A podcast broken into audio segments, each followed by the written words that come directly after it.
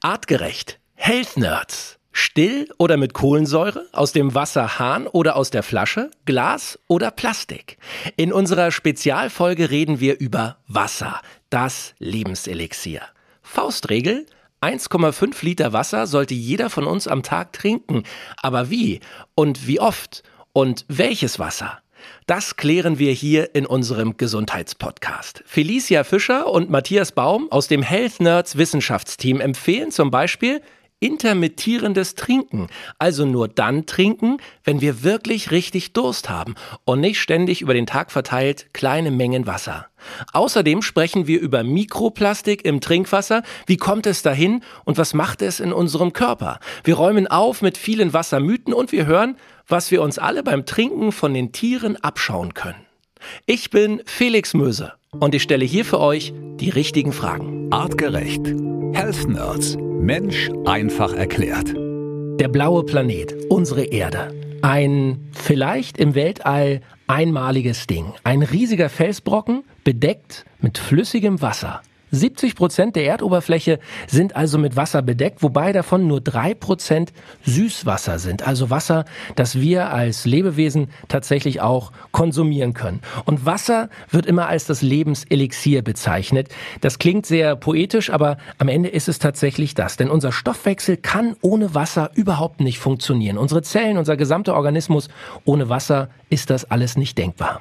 Und deswegen wollen wir hier in dieser Health Nerd Spezialfolge über Wasser sprechen. Wo kommt es her? In welcher Form gibt es Wasser? Wie sieht's eigentlich tatsächlich aus mit Verunreinigungen und Verschmutzungen? Wie hoch ist die Qualität des Wassers, das wir im Supermarkt bekommen oder auch des Wassers, was bei uns aus der Leitung kommt? Wie oft sollten wir trinken? Welche Form von Wasser sollten wir zu uns nehmen? Darüber spreche ich mit zwei echten Wissenschaftlern, die sich mit dem Thema Wasser in den letzten Tagen sehr intensiv noch einmal beschäftigt haben. Ich freue mich, Felicia Fischer und Matthias Baum hier begrüßen zu können bei uns im Podcast. Hallo ihr beiden. Hallo Felix. Hallo Felix, hallo Matthias. Leute, wenn wir über Wasser sprechen, hier bei uns bei den Health Nerds, dann müssen wir natürlich auch in der Geschichte mal zurückschauen. Der Urmensch vor vielen 10.000 Jahren, woher hat der sein Trinkwasser bezogen. Und vor allem hat er genau wie wir in kleinen Portionen verteilt über den Tag immer wieder mal was getrunken? Oder wie war das damals? Ja, das ist, glaube ich, ein, spannender Punkt. Wir könnten sogar noch ein Stück weiter vorne anfangen. Du hast eben auch eingangs erwähnt, wo kommt Wasser eigentlich überhaupt her? Das ist ja auch so ein Thema. Und Wasser untrennbar mit Leben grundsätzlich verbunden, also nicht nur mit menschlichem Leben. Auf die Frage, wo haben eigentlich unsere Vorfahren Wasser getrunken? Ja, vor allen Dingen da, wo es eben Wasserquellen dann dementsprechend gab. Und das bedeutet dann natürlich aus fließenden Gewässern oder Seen oder ähnlichem dort, wo man eben Trinkwasser, wie du es eben schon erwähnt hast, finden kann und dementsprechend aber auch gewechselt, ja. Also das bedeutet, wenn ich nicht fest an einem Ort wohne, natürlich auch an unterschiedlichen Quellen auch dann was getrunken zu haben. Das heißt aber ganz konkret kann man sagen, ähm, unsere Ur-Ur-Ur-Vorfahren haben also Wasser getrunken, ähm, ja, beim, beim Jagen im Wald aus einem See, vielleicht nach einem Regenschauer aus einer, einer Pfütze.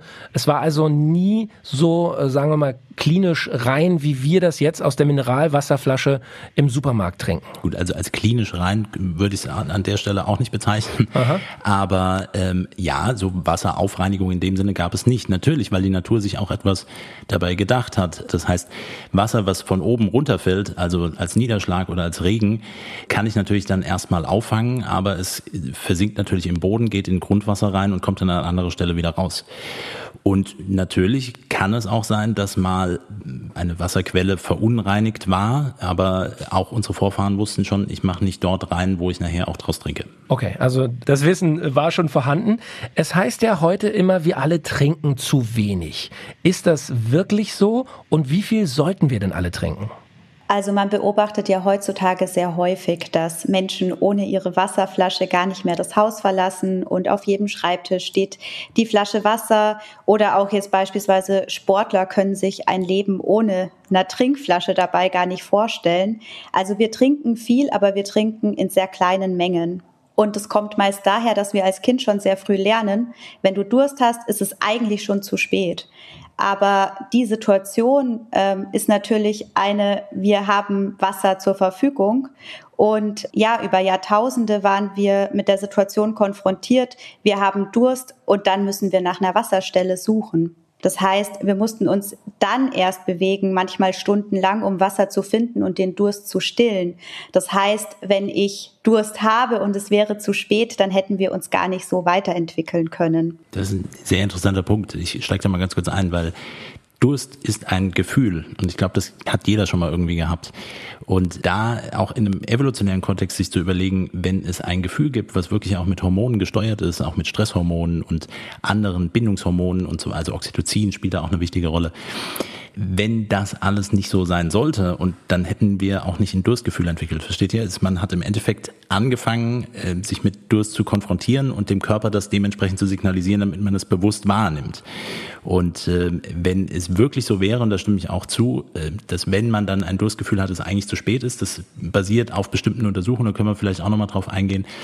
Aber ähm, sicherlich ist Durst haben erstmal per se nichts Schlechtes. Das heißt also im Grunde dieses, ich trinke alle Viertelstunde irgendwie so ein kleines Gläschen Wasser über den ganzen Tag verteilt, um auf meine drei, vier Liter zu kommen oder zwei Liter zu kommen, ist eigentlich evolutionär betrachtet überhaupt nicht vorgesehen in unserem Organismus. Genau, also wenn ich ein Gefühl entwickle, das Durst heißt und ich das wahrnehmen kann, dann scheint es im Laufe der Evolution immer mal wieder Thema gewesen zu sein, Durst zu haben.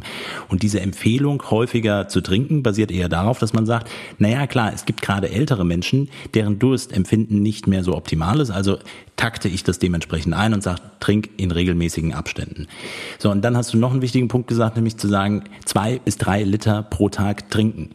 Da stimmen wahrscheinlich alle mit zu, diese Aussage ist überführt von, wir brauchen pro Tag, weil wir bestimmte Mengen an Flüssigkeit ausscheiden, an Wasser ausscheiden, über Urin, Verdunstung, Stuhl und so weiter, verlieren wir ungefähr zwei Liter Flüssigkeit. Zwei Liter Flüssigkeit heißt aber nicht, dass ich zwei Liter auf jeden Fall trinken muss. Ich muss zwei Liter zuführen. Und das ist, denke ich, auch ein interessanter Punkt, dass es nicht darum geht, jetzt unbedingt zwei Liter Wasser zu trinken, sondern gesamt bilanziert zu sehen, dass ich das auch über die Nahrung ja auch teilweise mit abdecke. Mhm. Wobei wir sagen müssen, Schnaps äh, gehört nicht unbedingt äh, zur. Äh, hat, hat aber auch ein bisschen Wasser, ne? hat auch ein bisschen Wasser, auf jeden aber, Fall. aber auch Alkohol. okay, das heißt aber, unterm Strich kann man schon sagen, äh, anderthalb, zwei Liter Wasser braucht unser Körper. Jemand, der also von morgens bis abends Suppe isst, muss sicherlich weniger trinken. Ähm, aber äh, wenn wir also eher eine, eine trockene Nahrung haben, dann brauchen wir auf jeden Fall anderthalb bis zwei Liter Wasser pro Tag, die wir uns zuführen müssen. Richtig. Also man muss sich nicht verrückt machen, wenn man nicht diese zwei Liter schafft. Nichtsdestotrotz, wenn ich meinen Haushalt eben dementsprechend mir anschaue, wie viel trinke ich denn so am Tag, dann einfach mal darauf zu gehen, das, was Felicia eben auch angesprochen hatte, dass man eben nicht ständig trinkt, sondern weniger häufig, aber dafür die gleiche Menge. Was heißt das konkret? Wie oft am Tag sollte ich bewusst etwas trinken? Dreimal, fünfmal, zweimal? Gibt es da eine Faustregel? Also wenn man jetzt sozusagen hier eine Faustregel suchen möchte, dann macht es vielleicht auch Sinn, hier in Richtung intermittierendes Trinken zu gucken. Wir kennen das ja schon aus dem Bereich Fasten. Das heißt ganz einfach trinken, wenn man auch wirklich Durst hat. Sozusagen nicht immer ein bisschen trinken, sondern eben, wenn man es evolutionär betrachtet, war Wasser und ist auch in vielen Teilen der Welt immer noch potenziell gefährlich, also durch Keime belastet oder einfach verunreinigt.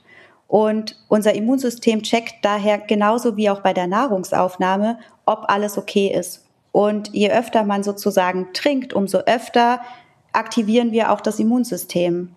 Und es empfiehlt sich, bei Durst einfach größere Mengen zu trinken und dann dem Körper wieder eine Zeit lang Ruhe zu gönnen wir regulieren mit Wasser gleichzeitig ja auch Zucker und Salz. Und dieses sozusagen in Anführungsstrichen sanft zu dehydrieren, also wirklich zu warten, bis ich richtig Durst habe, das führt auch dazu, dass wir unseren Stoffwechsel gesund halten zum Beispiel und flexibel bleiben. Mhm. Diesen ähm, Effekt, den Körper auch mal einem Mangel auszusetzen, darüber haben wir hier im Podcast auch schon mehrfach gesprochen. Mhm. Das ist evolutionär sicherlich äh, früher häufiger vorgekommen als, als heutzutage, wo wir im Überfluss natürlich leben. Aber ähm, ihr, ihr wisst ja, ich habe einen Hund und wenn ich es da zum Beispiel vergleiche, der trinkt aus meiner Sicht sehr wenig und bestenfalls einmal am Tag geht er an seinen Napf und trinkt. Aber dann trinkt er auch den halben Napf leer. Und dann ist auch wieder für 24 Stunden braucht er kein Wasser. Ja, also ich glaube auch da da äh, kann man sich bei den Tieren vielleicht was abgucken und natürlich auch irgendwie auf unser Bauchgefühl hören. Und äh, wie er richtig sagt, also dann trinken, wenn wir wirklich Durst haben, wenn wir richtig starken Durst haben, eine große Menge und nicht äh, über den Tag verteilt äh, kleine Gläschen äh, in uns reinschütten da muss man wirklich auch noch, wenn ich dazu noch einhaken darf, äh, auch noch mit sagen, genau, wir können es uns von Tieren insofern abschauen. Es gibt ganz nette Untersuchungen, die auch zeigen, dass Wasser in dem Sinne das Lebenselixier ist, im Sinne von, dass überhaupt Leben entstehen kann und auch Leben erhalten bleibt. Und alle Tiere und auch alle Pflanzen sind wasserabhängig. Und ähm, es gibt ganz, was ich sagte, nette Untersuchungen, die zeigen, dass Tiere auch gerade in, in Afrika, wenn es Dürreperioden gibt, sich auch gemeinsam ein Wasserloch teilen, obwohl es eigentlich Jäger und Gejagte zusammen sind. Das heißt, da steht das nicht im Fokus. Das hat auch Nachweise, und das sehen wir dann auch bei Menschen, hormonelle Hintergründe dass neben der Stressreaktion, die losgelöst wird, durch Durst im Endeffekt, ähm, habe ich auch eine Veränderung in einem Hormonhaushalt, nämlich das hatte ich eben schon mal erwähnt, das Hormon Oxytocin, das Kuschelhormon, wird vermehrt ausgeschüttet. Das hängt damit zusammen, wenn die Flüssigkeitsmenge in der Blutbahn abnimmt, steigt verhältnismäßig die Konzentration von Natriumchlorid, also handelsüblichem Kochsalz in dem Sinne. Und das hat im Endeffekt auch einen Effekt auf die Ausschüttung von Oxytocin. So, das heißt, Durst ist immer noch mal ein bisschen was anderes als Hunger in dem Sinne, auch was hormonell passiert. Nichtsdestotrotz, wenn es natürlich in extreme Situationen ausartet, dann ähm, ähm ist es nicht mehr vergleichbar, sondern da geht es jetzt wirklich um diesen milden Anstieg. Mhm. Lasst uns direkt auch beim äh, Thema Trinken bleiben. Wir wollen ja heute hier auch mit einigen Mythen aufräumen. Wir wollen äh, Fakten schaffen und wollen auch natürlich im Jahr 2021 den aktuellen Wissensstand äh, hier unseren Hörern näher bringen. Die meisten von uns werden ihr Wasser im Supermarkt kaufen. Und das ist so eine Glaubensfrage, Plastikflasche oder Glasflasche. Macht das mal unabhängig vom Plastikmüll, der in der Plastikflasche äh, langfristig entsteht, macht das für die Qualität des Wassers, das ich trinke, einen Unterschied? Wenn du uns fragst, würden wir sagen, auf jeden Fall. Wenn du die Lebensmittelindustrie wahrscheinlich fragen würdest, würden sie sagen, nein, auf, auf gar keinen Fall. ähm, wir müssen natürlich sehen, dass auch die Plastikindustrie und Entwicklung natürlich sagt, ja, aber wenn ich Plastikflaschen habe, habe ich schon mal weniger Gewicht, es ist leichter zu transportieren, es ist angenehmer. Aber im Plastik sind neben dem Plastik selbst auch bestimmte Stoffe enthalten, die tendenziell gesundheitsschädlich sein können. Es gibt dazu Untersuchungen. Ich weiß, für die Hörerinnen, die sich damit beschäftigen, sagen dann auch, naja, vielleicht gibt es auch Gegenuntersuchungen, die gibt es natürlich auch, dass man im Endeffekt sagt, es ist nicht gesundheitsgefährdend, aber das ist eben auch ein, ein, weiter Begriff. Also nur weil etwas freigegeben ist, heißt es noch nicht, dass die finale Untersuchung da stattgefunden hat. Und in einer Plastikflasche, in einer PET-Flasche lösen sich dementsprechend auch bestimmte Stoffe raus. Da ist vor allen Dingen auch, auch das Thema Mikroplastik mit zu benennen. Und es gibt östrogenartige, also weiblich hormonartige Strukturen, die sich eventuell da auch mit rauslösen können. Auch da gibt es unterschiedliche Ergebnisse zu in Untersuchungen. Ich weiß, in 2009 bis 2011 wurden da verschiedene Sachen publiziert, die sind schon ein bisschen her. Dann gab es dann Gegendarstellungen und ähnliches. Nichtsdestotrotz ist es ein Thema und die Frage gilt natürlich immer, wie sinnvoll ist es, eine Flüssigkeit immer zu lagern und zu halten und das gilt dann fast auch für die Glasflasche. Nur die klare Empfehlung, ich würde tendenziell, wenn, dann eher zur Glasflasche greifen. Mhm. Die nächste Glaubensfrage, stilles Wasser oder mit Kohlensäure versetztes Wasser. Meine Frau trinkt nur mit Kohlensäure. Die sagt, stilles Wasser ist äh, für sie totes Wasser. Das äh, schmeckt ihr einfach nicht. Bei mir ist genau umgedreht. Ich finde äh, stilles Wasser viel ähm, ja, geschmacklich besser. Kohlensäure, finde ich, hat immer so etwas leicht Bitteres. Was macht diese Kohlensäure in unserem Organismus? Wird die aufgenommen oder wird die als Gas einfach nur abgegeben? Wie müssen wir uns das vorstellen? Also bei Kohlensäure handelt es sich ja im Endeffekt um H2O, also Wasser, und CO2, also Kohlenstoffdioxid. Und äh, unter hohem Druck wird das zusammengeführt, dann bildet sich eben diese instabile Kohlensäure, die ich, und das ist ja das Zwischende eben, wenn es losgeht, dann schon ein bisschen auflöst. Also wir können ja nochmal mit äh, deiner Frau sprechen. Ich würde da auch nicht nur auf, auf Kohlensäure setzen, aber natürlich ist man es gewohnt, sage ich mal in unseren Breiten, es schmeckt doch irgendwie viel besser. Klar, weil ich durch die Säure auch eine gewisse andere Empfindung im, im Mundraum habe. Aber es ist auch ein spannendes Thema bezüglich des Säurebasenhaushaltes, jetzt nicht überdramatisch, weil ein Großteil einfach flüchtig ist, dann im Endeffekt als Gas. Mhm. Okay, also können wir hier sagen, tendenziell eher zur stillen Wasserflasche greifen, ja. aber äh, Kohlensäure an sich äh, ist äh, auch hier wahrscheinlich wieder die Menge macht das Gift, ja, mhm. wie wir immer schon festgestellt haben. Wenn wir über Wasser sprechen, müssen wir natürlich über die Wasserqualität sprechen. Ich denke immer, wenn ich so eine Flasche kaufe im Supermarkt, dann kommt das aus irgendeiner wunderschönen französischen Bergquelle aus 1000 Metern Tiefe, ist gefiltert über Jahrmillionen und äh, dort in die Flasche reingefüllt und versiegelt bis zu mir nach Hause. Wie ist denn die Qualität des Wassers tatsächlich? Was findet man alles in diesem vermeintlich sauberen Trinkwasser? Du hast vorhin schon gesagt, Matthias, naja, klinisch rein ist es nicht. Hm ich greife das nochmal mit auf, klinisch oder auch für medizinische Zwecke, da brauche ich auch für das Mischen von bestimmten Medikamenten, brauche ich natürlich etwas eine andere Qualität. Das, was Felicia eben auch schon sagte, wir haben natürlich immer auch die Gefahr gehabt und auch das ist weltweit nach wie vor ein sehr großes Problem und betrifft viele Menschen, die nicht mit Kläranlagen versorgt sind, dass das Wasser wirklich gereinigt ist. Das wird, und das kann man nicht anders sagen, schon in einer guten Qualität aufgereinigt. Und es wird viel getestet und wenn wir hier in unseren Breiten schauen, haben wir eine gute Wasserqualität. Bezogen jetzt von deiner schönen, ähm, du als Werbungsopfer, äh, was du eben sagst, ja, das geht doch durch eine Quelle durch und dann wird es da rausgeholt und es wird gefiltert und ist alles ganz natürlich und dann zufällig in der Plastikflasche abgefüllt. Es gibt auch da Untersuchungen, dass die Trinkwasserqualität, was aus dem Hahn kommt, besser ist sogar als das, was ich in der Flasche abgefüllt bekomme. Aha. Da muss man sicherlich auch nochmal differenzieren. Können wir gleich nochmal über, über Wasser aus dem Hahn sprechen. Aber es hat gewisse Lebensmittelstandards, die auch untersucht werden, aber wie so oft, man kann auch rein theoretisch noch mehr untersuchen und in der Tiefe untersuchen. Und es ist klar, Wasser ist, befindet sich in einem Kreislauf. Also von daher hast du mit der Idee, es kommt aus der Quelle und dort kommt es her. Es gibt nur eine bestimmte Menge Wasser auf der Erde. Und es ist immer das Gleiche und es recycelt sich sozusagen. So, und das heißt, es bleiben auch Rückstände enthalten. Aber trotzdem, du hast schon gerade gesagt, ich Werbungsopfer, äh, in die Rolle gehe ich gerne. Ähm, ähm, wenn ich im Supermarkt stehe vor dem Regal, wo die Wasserflaschen lagern, das ist meistens eine der größten Flächen im Supermarkt, da habe ich die Wahl zwischen 19 Cent für die Flasche Wasser. Und ich kann natürlich auch ganz extrem, wenn es dann so äh, Richtung ähm, Fiji-Wasser oder Mondwasser oder irgendwas geht, kann ich auch mal schnell ein paar Euro oder sogar mehr als 10 Euro für eine Flasche Wasser zahlen. Ist das alles reiner Marketing-Gag oder ist die Qualität zwischen einem, ich sage jetzt mal 19 Cent Wasser und einem 1,50 Euro Wasser äh, eklatant? Wahrscheinlich in der Art und Weise nicht. Es ist dann natürlich ein Marketingthema und äh, je nachdem nach besonderer Abfüllung und Verfahren und ähnlichem, aber äh, am Ende des Tages geht es hierum zu sagen, wie verkaufe ich das Gleiche eigentlich für einen höheren Preis. Natürlich hat man immer das Gefühl, wenn es mehr kostet, dann ist es auch eine bessere Qualität und es schmeckt mir so gut. Sicherlich, es gibt Unterschiede in Härtegraden und auch vielleicht Geschmacksnuancen, die man unterscheiden kann. Aber alles in allem ist Wasser etwas, was wir brauchen. Und Wasser ist eigentlich ein Menschenrecht und sollte jedem ausreichend zur Verfügung stehen. Von daher sind da Preiskämpfe auch in unseren Breiten fraglich. Ich habe auch übrigens ähm, gelesen hier im Vorfeld unseres Podcasts, es gibt sogar den Beruf des Wassersommeliers, ja, also jemand, der wirklich äh, die verschiedenen Typen und Geschmäcker und Härtegrade des Wassers ähm, ja mit einer sehr feinen Zunge herausschmecken kann und da Empfehlungen äh, geben kann. Äh, wir können aber trotzdem festhalten, auch wenn also diese riesigen Preisunterschiede natürlich äh, Blödsinn sind, es gibt schon Unterschiede in der Qualität. Es macht schon einen Unterschied aus, ob ein Wasser vielleicht aus einer mineralhaltigen Quelle kommt oder eben aus dem Grundwasser in Köln hört Kai Scheuren.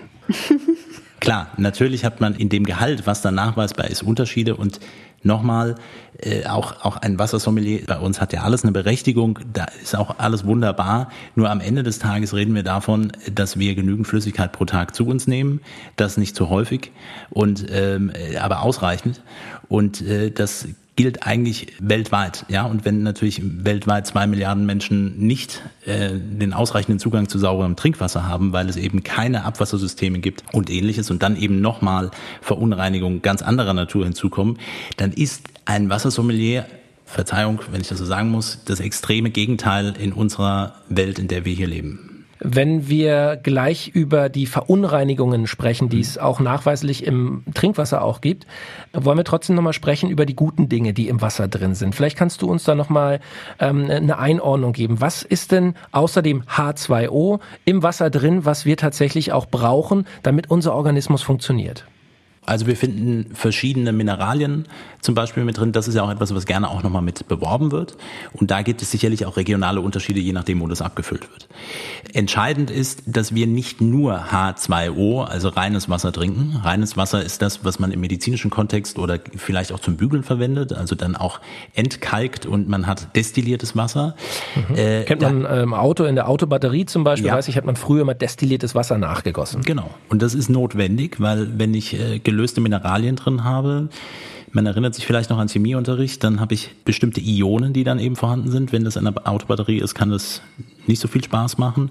Beim Bügeln geht es vermehrt um Kalkthematik vor allen Dingen auch, dass sich da etwas ablagert und die Wäsche eben nicht so schön werden lässt. Und wenn ich jetzt mich entscheiden würde, das zu trinken, ist das höchste Lebensgefahr. Also das ist nicht Trinkwasser. Warum? Weil die Druckverhältnisse des Wassers, und zwar nicht Druck im Sinne von ich drücke drauf, sondern im Hinblick auf Mineraliengehalt. Man spricht dann von isotonischen Getränken, kennt man ja unter Umständen auch. Also Wasser ist das prinzipiell normales Trinkwasser. Und wenn ich Mineralien rausnehme, wird das Ganze hypoton. Das heißt, dass wenn ich das trinken würde und in die Blutbahn gelangt, auch Probleme mit äh, mein, meinem Blut selbst geben würde. Die roten Blutkörperchen mögen das nicht, die gehen dann kaputt. Und es sollte auch nicht in die andere Richtung zu viel davon enthalten sein. Okay, also ein gutes Wasser hat also ein ausgewogenes äh, mineralisches Verhältnis. Jetzt lasst uns mal darüber sprechen und das ist ein Ding, wo ich ehrlich gesagt, äh, ich will nicht sagen schockiert war, aber wo ich gedacht habe, äh, krass. Also es gibt ja in den Bergen tatsächlich Quellen tief aus dem Boden, aus denen also auch Flüsse entspringen oder eben äh, große Trinkwasserquellen. Und auch in diesem Wasser, wo man also der Meinung ist, das kommt tief aus dem Gestein, tief aus dem Boden, es ist ganz rein, ganz klar, es hat keine Algen und gar nichts drin, trotzdem findet man in diesem Wasser zum Beispiel Mikroplastik. Wie kann das sein? Wo kommt das her? Warum hat das mittlerweile sogar diese Urquellen erreicht? Genau, das ist zurückzuführen, dass wir einen Wasserkreislauf haben. Also du hast es eingangs erwähnt, die Erde ist bedeckt zu 70 Prozent mit Wasser. Es gibt hunderte Billionen Kubikkilometer Wasser und davon, hattest du gesagt, sind drei Prozent Trinkwasser und davon wiederum ist aber gar nicht von diesem Trinkwasser alles verfügbar, weil natürlich vieles, Gott sei Dank, noch in Eis gebunden ist und sich in, in dem Ökosystem befindet. Also das, was uns dann wirklich final zur Verfügung ist, ist noch viel weniger. Und das ist ein, wie es halt eben in einem Kreislauf ist. Ich verbrauche Wasser, ich trinke es, ich scheide es wieder aus, es verdunstet, es regnet wieder ab, kommt wieder ins Grundwasser. Das wäre so der einfachste Weg. Und in unseren Breiten, ich mache den Wasserhahn auf, trinke es oder gieße es in den Abfluss ab. Es gelangt in die Kläranlage, es wird dort gereinigt, geht zurück in Flüsse zum Beispiel. Und dann habe ich den Kreislauf, dass ich nachher wieder über den, eine Wasseraufbereitungsanlage dann mir Wasser wieder zugeführt wird. Und wenn ich im Kreislauf bin, dann merkt man irgendwie, ja, es bleibt irgendwie das Gleiche. Und ich kann natürlich viel filtern und viel damit machen, aber es wird halt eben, wie wir es eben hatten, so medizinisch nicht aufbereitet was im Endeffekt bedeutet, dass dann doch natürlich Rückstände bleiben und dann ist Mikroplastik oder Nanopartikel, die entdeckt werden, schon interessant, dass es dort schon ankommt. Also wir leben natürlich in einem riesengroßen Ökosystem und natürlich kleineren Ökosystemen und natürlich werden wir dann auch wieder mit dem konfrontiert, was wir schon mal dort reingegeben haben. Das heißt, alles ist irgendwie eben miteinander verbunden und es war nur eine Frage der Zeit, bis also auch in diesen Urquellen tatsächlich Mikroplastik und andere Verunreinigungen äh, ankommen. Lasst uns nur noch mal zur Einordnung, man hört das immer so in den Medien auch Mikroplastik, Mikroplastik. Was heißt das genau und was macht das im schlimmsten Fall in unserem Körper? Die gesundheitlichen Folgen davon werden diskutiert. Es sind vor allen Dingen kleine Partikel und das bedeutet, sie kommen halt überall auch an und gelangen unter Umständen auch in den Körper rein und lagern sich dementsprechend auch ab. Das kann zu immunologischen Reaktionen und ähnlichem führen. Also da wird viele man, man sagt, es gibt Assoziationen zu bestimmten Erkrankungen, die damit unter Umständen in Verbindung stehen. Es ist auf jeden Fall, und darauf können wir uns so oder so verständigen, es ist auf jeden Fall nicht normal, es ist menschengemacht. Wir sind dafür verantwortlich, dass es dort ist und wir müssten uns irgendwie überlegen, wie wir es wieder dort rausbekommen können. Und ähm, man muss sich überlegen, über welche Zeiträume reden wir, indem wir Plastik vermehrt verwenden und in größeren Mengen Und wenn das jetzt schon dort ist und wir nicht aufhören oder das irgendwie verändern, wie viel kommt dann unter Umständen noch an? Also das ist sicherlich ein Thema, was uns äh, die nächsten Jahrzehnte extrem begleiten wird. Was ich ja in diesem äh, Zusammenhang auch total spannend finde, jetzt auch im Hinblick auf die aktuelle Corona-Pandemie zum Beispiel, wenn man Wasser wirklich als Träger von Information sieht. Also Wasser ist ja sozusagen, wie Matthias gerade gesagt hat, weltweit vernetzt. Mittlerweile macht man sich ja sogar Abwasseranalysen tatsächlich auch schon in Bezug auf die Corona-Pandemie ähm, zunutze, um möglichst beispielsweise Früherkennung und Lokalisation möglicher Herde zu erkennen, was ich auch ganz spannend finde. Das heißt, man misst im Abwasser in bestimmten Kläranlagen, bestimmten Gebieten, misst man, ob es zum Beispiel Coronaviren äh, dort gibt, um dann Rückschlüsse zu führen, okay, äh, das Wasser kommt aus diesem Bereich der Stadt zum Beispiel, also scheint hier ein erhöhtes äh, Corona-Aufkommen zu sein. Kann man das so sagen? Ja, genau. Der entscheidende Vorteil ist, dass man durch diese Analysen sogar asymptomatisch Infizierte besser erfassen kann, unabhängig sogar von Feiertagen, von Wochenenden und dadurch die Dynamik sozusagen von Infektionsgeschehen mit etwa zehn Tagen Verlauf vor überhaupt klinisch festgestellten Fallzahlen abschätzen kann. Und das wird in Testbereichen durchgeführt mit Erfolg. Okay. Lasst uns kurz auch nochmal bei den Verunreinigungen unseres Trinkwassers bleiben. Man hört auch immer wieder zum Beispiel, dass äh, in dem Wasser, das wir alle trinken, mittlerweile Hormone aus Antibabypillen und so weiter ähm, messbar vorhanden sind. Ist das ein Mythos oder stimmt das? Nee, das stimmt. Also es bezieht sich vor allen Dingen auch auf Untersuchungen verschiedener äh, Antibiotika, die nachgewiesen sind. Und ähm, das hat sicherlich auch regionale Schwankungen. Aber ich meine, diese Viruslast-Thematik ist ja hochinteressant. Wenn ich sie dort nachweisen kann, kann ich sicherlich einen Teil rausfiltern. Es wird jetzt nicht so sein, dass man sich im Umkehrschluss nachher wieder dadurch mit Corona infizieren würde. Aber es ist nachweisbar im Wasser vorhanden, auch eben, wie gesagt, bestimmte Medikamente. Da haben wir eben genau die Diskussion, dass es zwar nachweisbar ist auf der einen Seite und dann aber gesagt wird, okay, die Konzentrationen sind im Mikrogramm- oder äh, Nanogramm-Bereich pro Liter. Das hat keine gesundheitlichen Konsequenzen. Und das ist aber sicherlich etwas, und das sagen dann auch alle, auch alle, die das eher sagen, es ist gar kein Problem, aber es bedarf eben noch mehr Forschung. Und wenn wir uns natürlich vorstellen, dass wenn wir in unser Abwassersystem alles immer nur reingeben, weil wir sagen, ja, wird schon gefiltert, es kommt ja irgendwie sauber wieder raus. So einfach läuft der Kreislauf ja dann natürlich nicht. Wenn ich zum Beispiel auch Medikamente über die Toilette entsorge, zum Beispiel, das ist alles kommt es am Ende dort an und das gilt für viele Giftstoffe. Am Ende ist die Frage, nach was suche ich denn alles? Man wird niemals auf alles testen. Okay, zurück zum Leitungswasser. Auch das ist ein großer Trend. Es wird auch in der Werbung viel darüber gesprochen. Hey, spar dir das Kistenschleppen, trink einfach Leitungswasser und hol dir zum Beispiel, gibt es von verschiedenen Anbietern diese Kohlenstoffkartuschen, wo ich also zu Hause Mineralwasser einfach machen kann. Das Leitungswasser, was die Basis davon ist, ist das äh, eine absolut gleichwertige Alternative zum Mineralwasser aus der Flasche oder gibt es da schon Unterschiede? Also ist es eine Alternative auf jeden Fall. Also auch da gibt es klare Aussagen zu, ob ich jetzt eine Flasche nehme und sie für viel Geld kaufe oder das aus dem Haar nehme, ist mindestens gleichwertig, wenn nicht sogar besser. Mhm. So, das ist äh, jetzt muss man wieder nach Qualitätskriterien schauen, wonach untersucht wird. Am Ende des Tages gewährleistet uns unser Staat, unsere Region ähm, sauberes Trinkwasser. So. Nichtsdestotrotz haben wir jetzt schon gesagt, bestimmte Stoffe können nachgewiesen werden, auch wenn nur in sehr geringen Konzentrationen.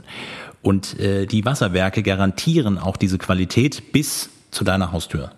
So, und je nachdem, in welchem Haus man wohnt, gibt es halt auch vielleicht Häuser mit noch älteren Leitungen und ähnlichem, was dann natürlich nicht mehr garantiert wird. Das heißt, bis es dann am Ende wirklich dann aus dem Hahn rauskommt, kann auch dazwischen noch relativ viel passieren. Man kann das zu Hause auch selbst mal testen. Man muss das natürlich beauftragen, man kann dann auch Proben mit einschicken und kann herausfinden, ob es da irgendwelche Probleme gibt. Aber wie immer mit allen Proben aus etwas, es ist eine Probe, die dann mal genommen wird. Das heißt nicht, dass das dann natürlich dauerhaft gilt. Also wenn man Informationen hat, wie die Rohrleitungen zu Hause sind und ähnliches, ist das schon mal ganz gut, um danach zu orientieren, ob das für einen passend ist. Und ein anderer Vorteil ist natürlich, dass ich eine höhere Durchflussrate habe als mit Trinkwasser, was ja dann auch eine gewisse Haltbarkeit hat. Ja, also wenn ich meine Flasche im Supermarkt beispielsweise kaufe, dann hat die meistens irgendwie sowas zwei Jahre Haltbarkeit. Das ist das, was gewährleistet werden kann. Aber auch hier reden wir von einer Art stehendem Gewässer. Das ist jetzt erstmal in Anführungsstrichen rein, so, dass es auf jeden Fall nichts passiert. Aber wenn ich eine Flasche öffne und zu lange stehen lasse, dann besteht immer die Gefahr, dass es auskeimt. Deswegen gilt auch für zu Hause, man hat das Gefühl von Wasserverschwendung, man kann es aber ja auch auffangen, wenn ich trinken möchte und länger vielleicht auch nicht zu Hause war oder morgens nur etwas trinke und dann abends, wenn ich zurückkomme, auch etwas Flüssigkeit ablaufen zu lassen. Das Wasser kann man ja mindestens mal zum Blumengießen oder ähnlichem verwenden, aber dass da erstmal auch ein bisschen abläuft, bevor ich dann das passende Trinkwasser habe. Das heißt, wenn ich es richtig verstehe, Matthias, wenn das Wasser lange zum Beispiel in einem Rohr liegt, ja. nicht bewegt wird, kann es also auch verunreinigt sein mhm. oder es kann sein, äh, keine Ahnung, ich bin jetzt da kein Physiker, aber dass ich aus einem alten Kupferrohr beispielsweise etwas äh, ins Wasser abgibt, was dann eben das Wasser verunreinigt. Ja, also oder Bleirohre oder ähnliches. Klar wird auch versucht, das Stück für Stück auszubauen, aber wer weiß es bei sich genau zu Hause, was, was liegen bei mir für Leitungen und ja, man sollte dann auf jeden Fall darauf achten. Nur brauchen die Diskussion nicht in die Richtung zu führen, oh, es ist alles so schlimm, äh, ich trinke jetzt gar nichts mehr, weil das ist deutlich lebensgefährlicher. Ja, also ich denke auch, dass vor allem Trinkwasser in Deutschland zu den am besten kontrollierten Lebensmitteln überhaupt gehört. Und es gibt ja auch da die Faustregel, jetzt mal so ein praktischer Tipp, dass man einfach Trinkwasser, das länger als äh, vier Stunden in dieser Trinkwasserinstallation in den Rohren gestanden hat, nicht direkt zur Zubereitung von Speisen und Getränken nutzen sollte, das dann erst ablaufen lässt, wie Matthias gerade gesagt hat, und einfach kurz den Finger drunter hält, weil frisches Wasser ist merklich kühler als sozusagen stagniertes Wasser. Super. Und wenn wir schon dabei sind, lasst uns auch direkt nochmal über das Thema Wasserfilter sprechen. Auch da gibt's ganz verschiedene Systeme vom einfachen, ähm, ja, ich sag mal, Filter, der sieht aus wie so ein Wasserkocher, wo ich das Wasser oben reingieße, dann läuft das durch so eine Kartusche durch und nach einer Minute habe ich unten gefiltert das Wasser. Es gibt auch teure Anlagen, die ich tatsächlich äh, in die Hausleitung äh, installiere, wo also das Wasser, was von draußen reinkommt, erstmal gefiltert wird, bevor es an die Wasserhähne verteilt wird. Taugen diese Geräte was? Bringt das wirklich etwas oder ist auch das wieder Marketing? Pauschal kann man es nicht sagen. Also das Prinzip auch hier habe ich ja ganz unterschiedliche Formen der Filterung. Meistens hat es irgendwas mit einem Kohlefilter oder ähnlichen, sowohl chemisch als auch mechanisch Dinge, die abgegriffen werden können. Das kann unter Umständen sinnvoll sein, zum Beispiel auch um vielleicht ein bisschen Härte aus dem Wasser rauszunehmen und ähnliches.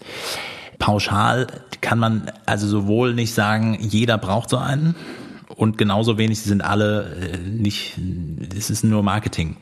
Ich halte, auch wenn teuer, die Filtersysteme direkt mit Anschluss sinnvoller, weil wir haben das gleiche Prinzip, wenn ich zwar eine günstige Variante nehme und habe einen Filter, den ich auch alle drei Monate wird er, glaube ich, dann gewechselt, läuft das Ganze in, in ein Plastikgefäß am Ende rein und bleibt dann erstmal dort stehen. Also äh, wenn, dann muss ich es dann dementsprechend auch möglichst frisch machen. Dafür ist es aber günstig. Okay. Und äh, äh, Wasserhärte, Matthias, hattest du auch gerade angesprochen, finde ich faszinierend. Ich bin ja großer Kaffee-Fan hm. und äh, ich habe mehrfach es wirklich auch ausprobiert. Äh, der Härtegrad des Wassers beeinträchtigt den Geschmack eines Kaffees enorm und wahrscheinlich ist es beim ja, puren Trinkwasser, wer es also pur trinkt, ähnlich. Auch da kann man nachgucken in der Region, in der man wohnt, wie der Härtegrad des Wassers ist, was aus der Leitung kommt und da gibt's also auch äh, Filtersysteme, die im Zweifel ein bisschen von diesem äh, Kalk oder Carbonat äh, rausfiltern und das Wasser entsprechend äh, weicher machen. Kann man sich zumindest mal anschauen, ist vielleicht für den einen oder anderen tatsächlich eine gute Sache. Leute, äh, ich finde, wir haben äh, eine unglaubliche Menge hier rund ums Wasser besprochen. Ähm, spannend finde ich, wie gesagt, vor allem auch den äh, Lifehack. Also wir müssen alle schon ordentlich viel trinken. Ein, zwei, drei Liter am Tag, je nach Größe, Gewicht und was wir sonst noch so essen, sind durchaus vernünftig. Aber, und das nehme ich mit, eben nicht in kleinen Portionen ständig über den Tag verteilt, sondern dann, wenn wir wirklich Durst haben, eine ordentliche Portion trinken. Und das ist eigentlich evolutionär, wie unser Organismus es am besten verarbeiten kann. Abschließend an euch äh, Wissenschaftler, an euch Experten nochmal die Frage. Wir haben jetzt nur über reines Wasser oder Trinkwasser gesprochen äh, als äh, Quelle für Flüssigkeit für unseren Körper. Wie sieht's denn aus mit anderen äh, Dingen, die natürlich auch sehr lecker schmecken? Also ich trinke auch gerne mal eine Cola oder wie sieht's aus mit einer Fruchtschorle? Sind das Alternativen oder äh, schlagt ihr jetzt wieder die Hände über den Kopf zusammen, Felicia? Ja, Felix ist natürlich verlockend. Ähm, es gibt mittlerweile so viele verschiedene Getränke, aber die sind halt oftmals auch mit Zucker, mit Süßstoff, mit allen möglichen Geschmacksrichtungen. Oder vorhin hatten wir es mit Kohlensäure oder halt eben auch, wenn ich Tee oder Kaffee trinke, mit Pflanzen hergestellt. Und wenn man jetzt auf die menschliche Evolution blickt, dann ist Wasser sozusagen die einzige Flüssigkeit, und das ist jetzt vielleicht der ernüchternde Fakt, die wirklich Durst stillen kann. Und unser Körper braucht, um dieses Durstgefühl zu stillen, energiefreie Flüssigkeit. Und das ist eben sozusagen keinesfalls leider in Fruchtsaft oder isotonischen Getränken oder Bier oder anderen kalorienreichen Getränken zu finden. Und insofern lohnt es sich schon, wenn man Durst hat, dann auch Wasser zu trinken. Also, Leute, ich finde, unsere Zuhörer sind jetzt mit allen Wassern gewaschen. Ähm, und wir, wir freuen uns natürlich, wenn ihr noch Fragen dazu habt, wenn ihr noch mehr wissen wollt oder wenn ihr eine andere Meinung habt. Äh, gerne her damit, schreibt uns auf allen Kanälen über Social Media oder gerne auch direkt per E-Mail. Das Team von Artgerecht, unsere Health Nerds, beantworten gerne alles und diskutieren auch mit euch. Äh, denn davon lebt ja eine gute Wissenschaft, dass man eben auch Meinungen hat und die miteinander austauscht. Ich sage vielen herzlichen Dank, Felicia, Matthias, es war wieder wieder echt Ein bereichernd und ähm, Original ich bin sicher, Podcast. wir alle sind etwas schlauer aus diesem Podcast rausgegangen, als wir reingegangen sind. Dankeschön. Artgerecht. Health Nerds. Mensch einfach erklärt.